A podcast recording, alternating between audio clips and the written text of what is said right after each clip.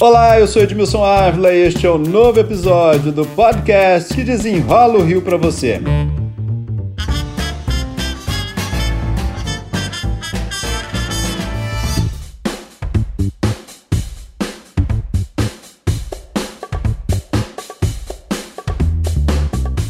5 de junho, gente, é o Dia Mundial do Meio Ambiente. E também vamos completar aí 30 anos da Rio 92, a Conferência das Nações Unidas sobre o Meio Ambiente e o Desenvolvimento. O nosso estado tem muitos desafios pela frente: Baía de Guanabara, Complexo Lagunar, Água do Guandu, gestão do lixo e a preparação das cidades para os eventos climáticos extremos. Por isso, eu convidei um jornalista que acompanhou a história e acompanha de perto esses assuntos assuntos. Está atento às informações mais atuais do jornalista André Trigueiro. André Trigueiro, como são muitos assuntos, vamos então começar com Baía de Guanabara e Complexo Lagunar. André, é quase uma obrigação a gente começar aqui falando da Rio 92 de 30 anos. Primeira página inteira no Independent de hoje. O diário britânico cobra mais coragem e sabedoria dos líderes reunidos no Rio para discutir um planeta atormentado. Hoje foi um dia de negociações a portas fechadas aqui no Rio Centro, mas muita gente também falou nas sessões do plenário. Agora à noite, o Fórum Global começa a se despedir do Rio de Janeiro com shows e festas em várias tendas. Se a gente botar aí numa balança entre avanços e retrocessos,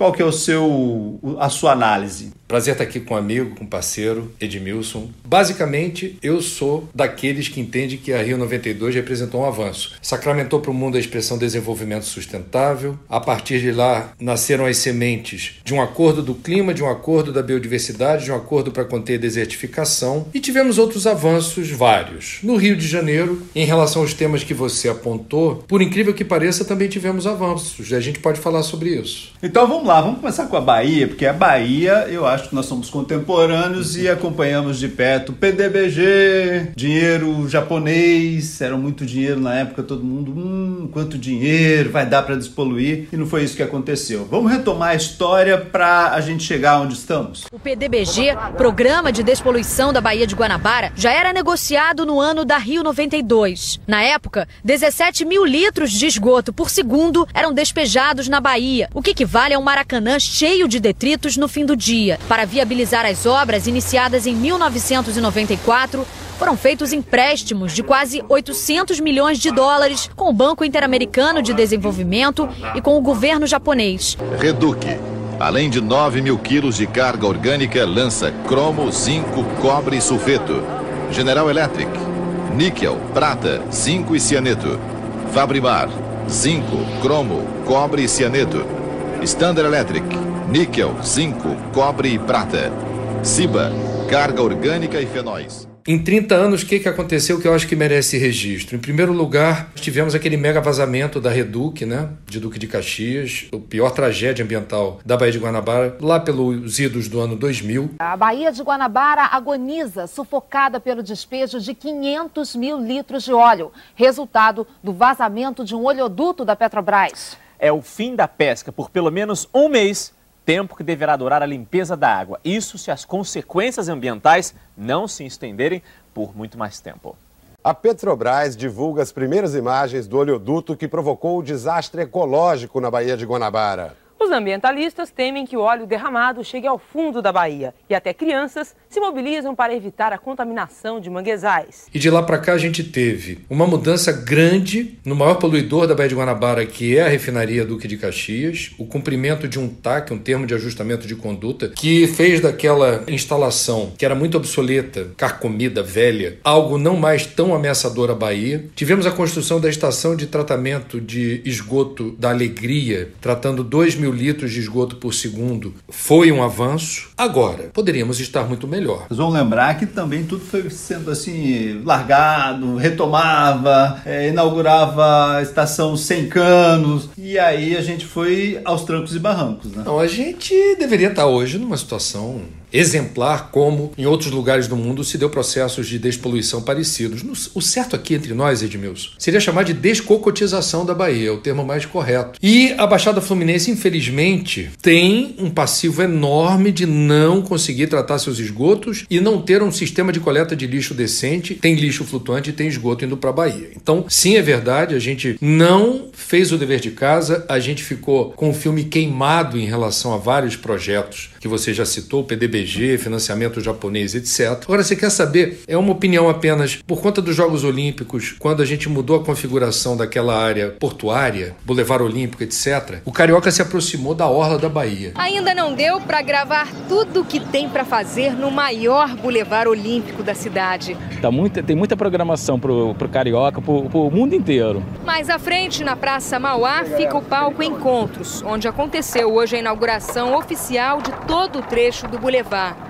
Tem congestionamento aqui em frente à pira olímpica para poder tirar foto. E eu acho, mas isso é só o achismo mesmo, tá, gente? Que o fato da gente se aproximar da Bahia, sentir o odor da Bahia e ficar horrorizado com o lixo flutuante da Bahia aumenta a pressão para que a gente veja a solução para isso. E cá entre nós, a solução não é propriamente do outro mundo, é algo viável. E eu espero que a concessão dos serviços de água e esgoto da SEDAI acelere esse processo. Importante, eu... chegamos nesse momento, então você já pulou do passado para a nossa grande esperança agora dessa concessão de 22 bilhões e que tem a contrapartida de investimentos. Né?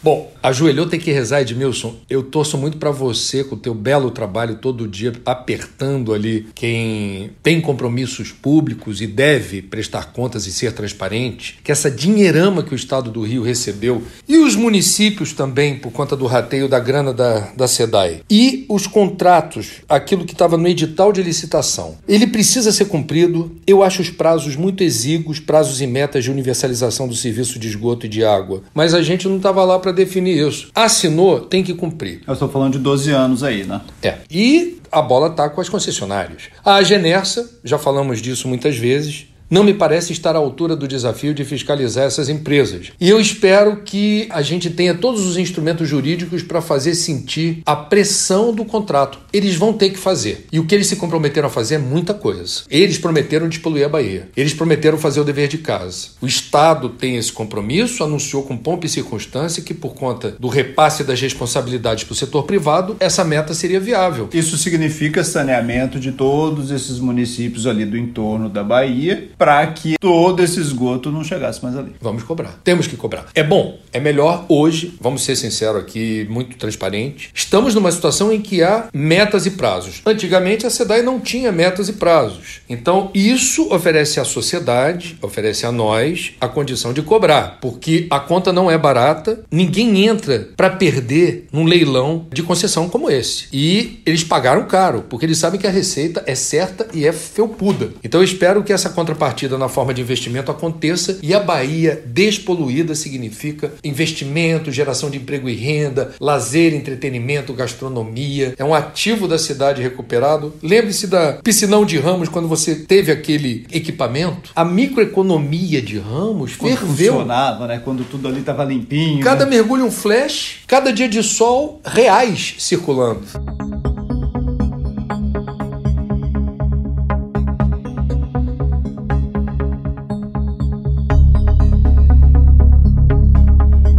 Agora, quando a gente olha para o complexo lagunar, estimaram ali em 250 milhões, o que se imaginava que era muito mais dinheiro para transformar toda aquela região ali realmente em lagoas limpas e tudo mais. Nesse caso, mesmo que se fiscalize, especialistas dizem: olha, não vai dar, conta não fecha. Bom, e a concessionária responsável já disse mais de uma vez que se precisar de mais, dá-se um jeito. Agora, vale o que está escrito. E o que está escrito você já mencionou. O dinheiro que eles têm obrigação de investir em despoluição, e não é, o que a gente tá, vamos lá, o que é despoluição das lagoas da Barra e Jacarepaguá? Você vai ter que estancar a sangria de esgoto na direção desses corpos hídricos e vai ter que fazer remoção do lodo que assoreou tudo aquilo, que o nosso amigo Mário Moscatelli não consegue navegar porque toda hora trava no monturo de esgoto. Então é. você está falando de saneamento de toda essa região no entorno, esgoto não chegar mais. E dragagem. E dragagem. E dragagem é um problema sério porque o que teria que se dragar, o que seria razoável retirar dali para você você viabilizar aquele fluxo de água, o respiro da lagoa e ela não ter tanta poluição da forma sólida no seu fundo, para você remover isso dali para outro lugar, existem protocolos muito rígidos de segurança, de medidas sanitárias, a destinação final tem que ser adequada. Esse projeto não, a gente não conhece. Então eu não sei, estamos no escuro. Ah, vamos fazer o melhor o dinheiro não é suficiente e se não for suficiente, como disse a concessionária, vamos dar um jeito com parcerias. A gente já está acompanhando essa história há tanto tempo. De boas intenções, o inferno está cheio. Então vamos lá. De tudo que você já acompanhou, vou puxar aí 30 anos, de tudo que você já acompanhou, olhando para essa nova janela que se abriu, que é dinheiro de concessão. Você é otimista ou não com o que a gente pode ter para o futuro daqui a 12 anos, que é a meta de universalização, de abastecimento de água e tratamento aí do esgoto? Sou otimista porque a SEDAI era um descalabro, era um caos. A SEDAI, infelizmente, era uma empresa mal administrada com uma caixa preta, um corpo técnico até de qualidade, muitos funcionários exemplares, inclusive a peãozada que ia para a rua fechar buraco, muito competente mas quem administra a SEDAI é quem senta no Palácio Guanabara para dar a canetada. E esse povo se apropriou durante décadas da receita da SEDAI para não investir em saneamento. Então, o meu otimismo vem do fato de que, até onde eu entendi o edital, o dinheiro que eles precisam investir para cumprir em 12 anos as metas de universalização do saneamento de água e esgoto precisam ser cumpridas. É um trilho, é uma rota. Isso está por escrito. Antes não tínhamos isso. Razão pela qual estou otimista. Se fiscalizar, teremos. E se não fiscalizar, a gente sabe o que fazer, né, Edmilson? A gente é bom nisso, né? a gente cobra. Cobra. André Trigueiro, jornalista da TV Globo, muito obrigado pelas explicações aqui. Grande abraço.